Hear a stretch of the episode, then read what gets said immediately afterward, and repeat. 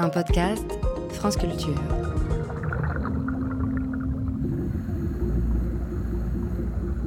Mécanique du vivant, deuxième saison. Le requin, par Marc Mortelmans. Si je vous dis requin, quelle est votre première réaction? Quelle image vous vient en premier? Des dents? Une couronne de dents? Un aileron? Une célèbre musique de film? Pourtant, cette peur n'est pas rationnelle. Je vous laisse juge. Comment avoir peur du sagre elfe ou requin lanterne nain, la plus petite espèce de requin qui ne fait que 17 à 22 cm la taille d'une main? Loin de l'image catastrophique et terrifiante des dents de la mer, saviez-vous qu'il existe des requins qui sont à moitié végétariens? C'est le cas du requin marteau Tiburon. On a découvert en 2018 que la moitié de son estomac était remplie d'herbes marines qu'il semble digérer parfaitement. Certaines espèces vous étonneraient encore plus. Je pense au requin chabot, capable de marcher hors de l'eau, en apnée, à la façon d'un Charlie Chaplin. Tandis que son cousin, le requin lanterne ninja, brille dans le noir, apparemment pour communiquer. Vous voyez que les requins sont très divers et très loin d'être tous de vicieux mangeurs d'humains. De fait, il n'y a que 3 ou 4 espèces dangereuses sur les 540 espèces connues. Et pourtant, la plupart des espèces disparaissent dans l'indifférence générale. L'enjeu de cette série est d'abord d'expliquer comment et pourquoi les requins, comme leurs cousines les raies, disparaissent. Ils sont éradiqués bien plus vite que beaucoup d'animaux plus médiatiques comme les baleines ou les ours blancs. En moins d'un siècle, les 4 cinquièmes des populations de requins ont déjà disparu. Pourtant, ces animaux sont essentiels à la vie et à l'équilibre des océans mais aussi, plus prosaïquement, à la bonne santé économique des pêcheries, des activités humaines et même au climat, comme nous le verrons dans le troisième épisode de cette série. La famille des requins, très ancienne, a survécu aux cinq plus grandes extinctions de masse. Comment expliquer leur disparition actuelle? C'est la première partie de cette nouvelle série en quatre épisodes de Mécanique du vivant.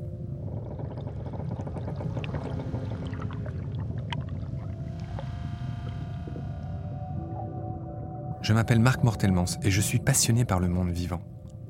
Pendant 15 ans, j'ai travaillé comme professeur de plongée, puis comme guide d'expédition, de la mer Rouge à la cordillère des Andes, des Galapagos au Mozambique, du Népal au coin d'une rue parisienne. Avec mes invités, nous partageons des pépites de connaissances dans Mécanique du vivant, une collection pour comprendre le subtil rôle des espèces dans leur milieu, leur stratégie de vie, les secrets de leur adaptation et les dangers qui les menacent.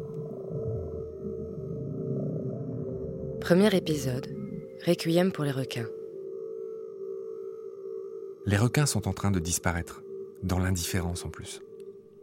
Selon un rapport publié en 2021 par l'Union internationale pour la conservation de la nature, l'UICN, près de deux tiers des 540 espèces connues sont menacées. C'est-à-dire que les effectifs chutent. Et un gros tiers des espèces n'existera plus d'ici 2050 si l'extermination continue à ce rythme. Le pourquoi de cette disparition est clair. Les requins sont surpêchés et victimes de la pêche accessoire, c'est-à-dire pris sans être ciblés. On estime, mais c'est aussi difficile à établir qu'à vérifier, qu'autour de 100 millions de requins sont tués chaque année. À l'instar de la célèbre formule Tout est bon dans le cochon, tout est bien dans le requin. La peau de requin était utilisée comme abrasif pour polir le verre ou encore pour garnir les sabres des samouraïs, ça leur donnait une meilleure prise. Et de nos jours, cette peau est encore utilisée en maroquinerie de luxe et ça s'appelle le galucha. Leurs dents sont recyclées en bijoux, leurs mâchoires en trophées, vous en avez sans doute déjà vu. L'huile extraite du foie du requin, le squalène, est riche en vitamine A et elle est utilisée dans les produits cosmétiques ou conditionnée sous forme de gélules. La squalamine, une autre substance du foie, possède des propriétés antibiotiques contre certains virus, comme la dengue, l'hépatite B ou encore la fièvre jaune. Mais surtout, aujourd'hui, les requins sont massacrés pour leur viande, leur cartilage et très iconiquement pour leurs ailerons. Une soupe de ces ailerons se menait autour de 100 dollars en Chine. C'est un plat d'apparat servi dans les grandes occasions comme les mariages par exemple. Il faut savoir que le kilo d'ailerons de requin se vend actuellement aux alentours de 700 euros On comprend bien que ça aiguise les appétits des pêcheurs et des braconniers partout dans le monde. Pour obtenir ces ailerons, les pêcheurs et les braconniers ont recours à une méthode particulièrement cruelle. Le finning, un mot qui vient de l'anglais fin qui signifie aileron, et on dit aileronnage en bon français. Cette pratique consiste à leur couper à vif les ailerons et à les rejeter vivants à l'eau, où ils finissent par se noyer dans d'atroces et interminables souffrances. Le finning, c'est tuer des requins pour vendre un pourcentage infime de leur corps. Nous en sommes là. Plus de 85 pays exportent des ailerons séchés pour être envoyés vers le marché chinois et asiatique. Les principaux pays pêcheurs sont les Émirats arabes unis, L'Espagne est bon numéro 2, notre voisin, l'Indonésie, l'Inde et Taïwan. Aujourd'hui, près de la moitié des pays ont interdit cette pratique, dont les États-Unis fin 2022. Mais le combat est loin d'être terminé pour autant. Nous aborderons ces frémissements d'espoir dans le quatrième épisode, ainsi que la difficile cohabitation entre les surfeurs et autres usagers de la mer et les requins, coupables d'y habiter depuis un demi-milliard d'années.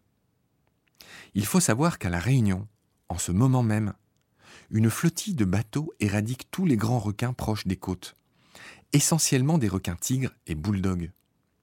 Cette politique est très emblématique.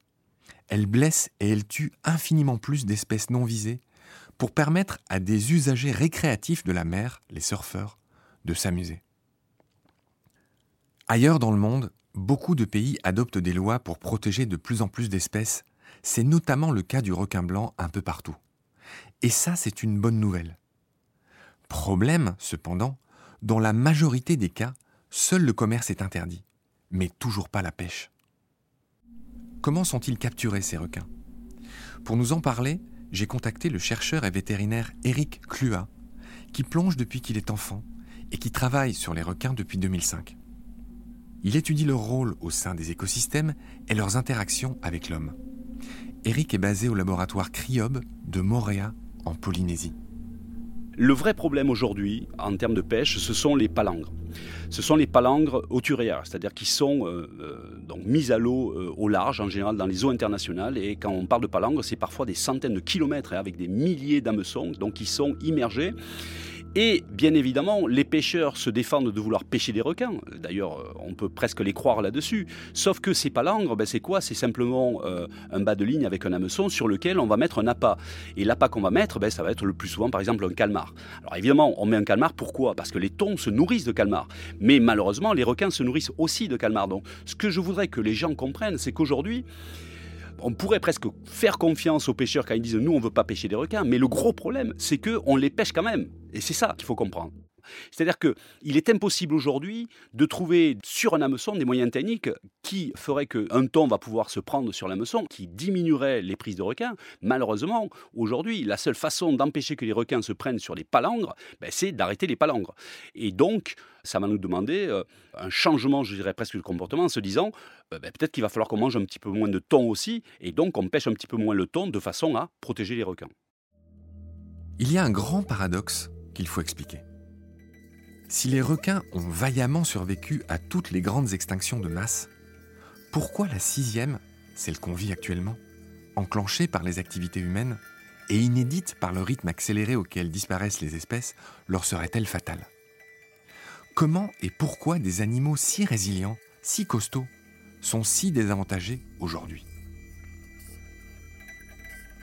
Les premiers ancêtres des requins sont apparus il y a environ 420 millions d'années si on ramène la vie euh, des euh, métazoaires, c'est-à-dire des animaux composés de plusieurs cellules, à une journée de 24 heures qui commencerait à minuit et qui terminerait à minuit, donc, ben, les requins sont nés euh, vers 7-8 heures le matin, ce qui est relativement tôt.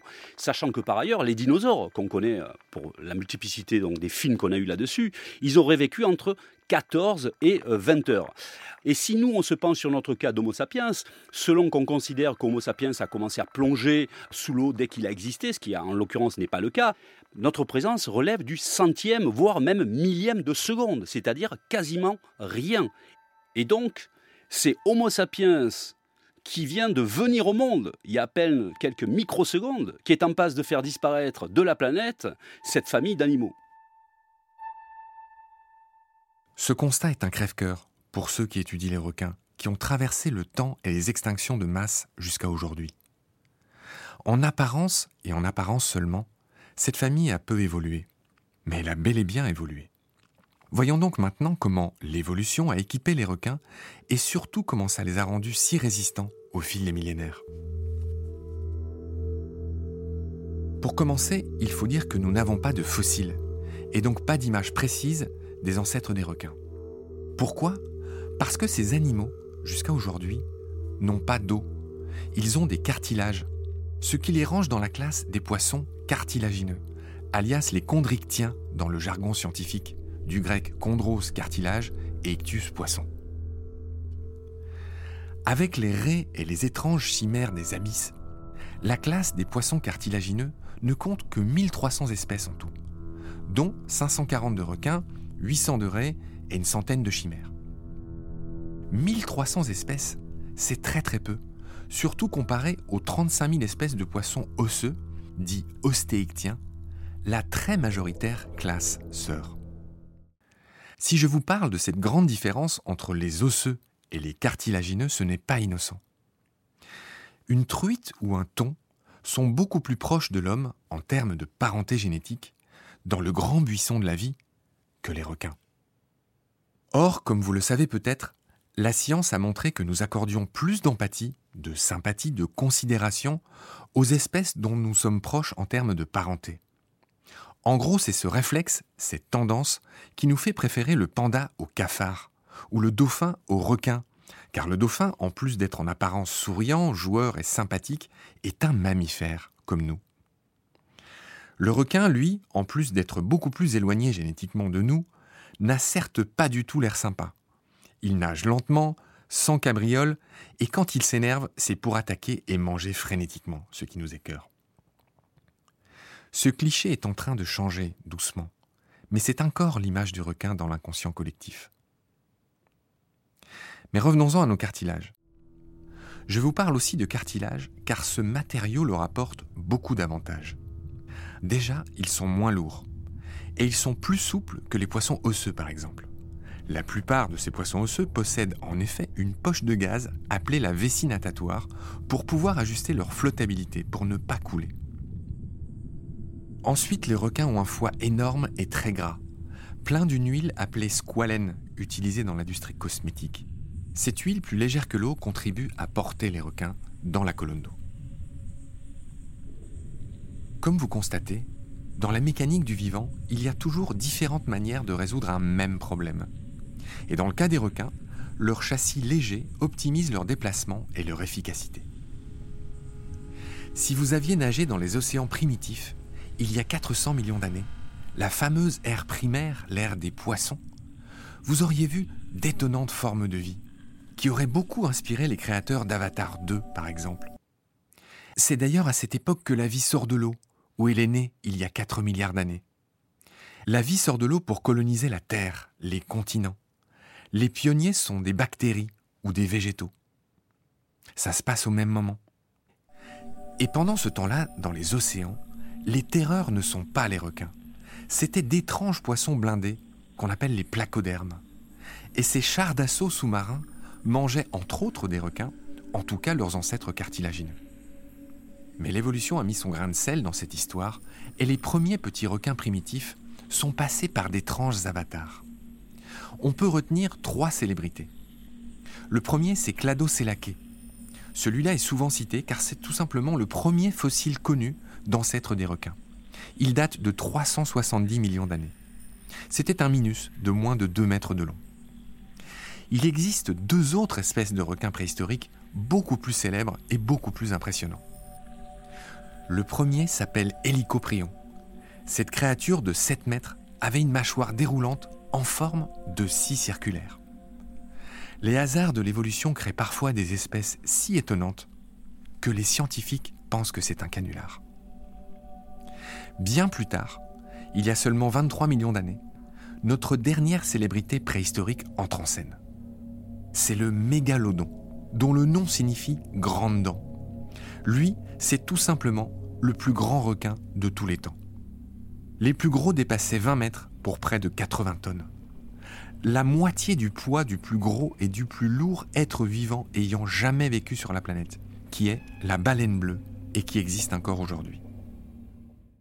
Toutes les illustrations du mégalodon le font ressembler au requin blanc actuel, mais de fait, on n'en sait rien à quoi il ressemblait, car il ne reste d'eux que leurs mâchoires et leurs dents. Ce qu'on sait, c'est que ce géant ciblait de grandes proies, des baleines, des phoques, des gros poissons ou encore des tortues de mer. Une étude de 2019 estime que le mégalodon a disparu il y a environ 3,6 millions d'années. Et plusieurs hypothèses intéressantes existent à ce sujet. Était-ce un changement de climat? Une disparition de ses proies qui l'aurait poussé au cannibalisme? Pour certains scientifiques, un des facteurs de leur extinction aurait pu être l'apparition d'un autre superprédateur, les orques en l'occurrence, plus efficaces, notamment grâce à leur chasse groupée. Ça vous rappelle quelque chose? C'est exactement ce que je vous racontais sur l'efficacité des meutes de loups dans la première saison de Mécanique du vivant. Les temps sont durs pour les gros requins d'aujourd'hui aussi, car ce sont bien eux les plus menacés.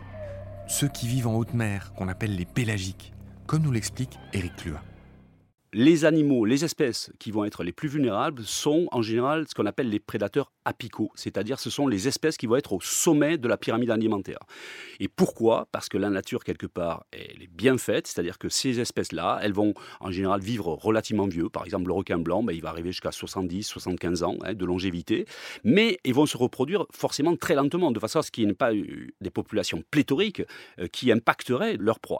Et donc, ces animaux-là, leur façon d'être sur Terre, c'est de ne pas avoir de prédateurs. Et donc forcément, lorsque un autre prédateur comme l'homme arrive, c'est sur eux que va se reporter finalement le, problème de risque d'extinction. Aujourd'hui, ce qu'il faut comprendre, c'est que si on prend par exemple des grosses espèces comme le requin-baleine, euh, le requin-pèlerin, mais qui eux sont planctonophages, c'est-à-dire ils mangent du plancton, ils ne mangent pas d'autres euh, animaux, ben, ils sont en bien meilleure posture que des animaux comme le requin blanc.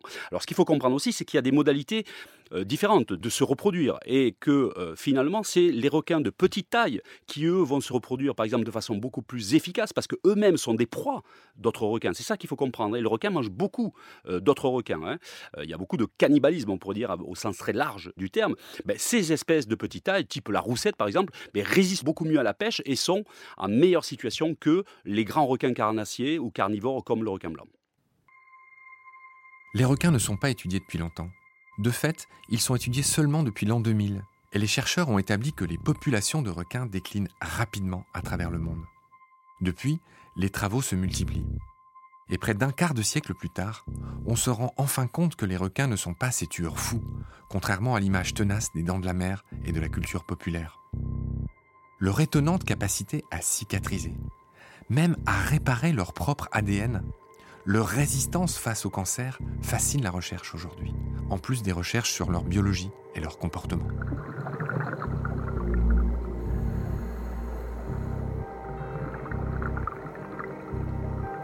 C'est la fin de cet épisode où nous avons vu à quel point les requins, après avoir traversé le fond des âges, n'arrivent plus à faire face à l'hyperprédation humaine, en dépit de toutes leurs adaptations. Je vous donne rendez-vous dans le prochain épisode pour explorer un facteur aggravant de la disparition des requins.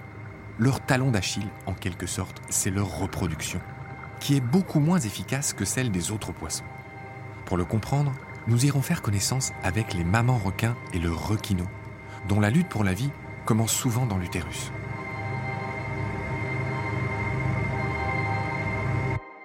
D'ici là, prenez soin de vous et de ce qu'il y a autour de vous. À bientôt.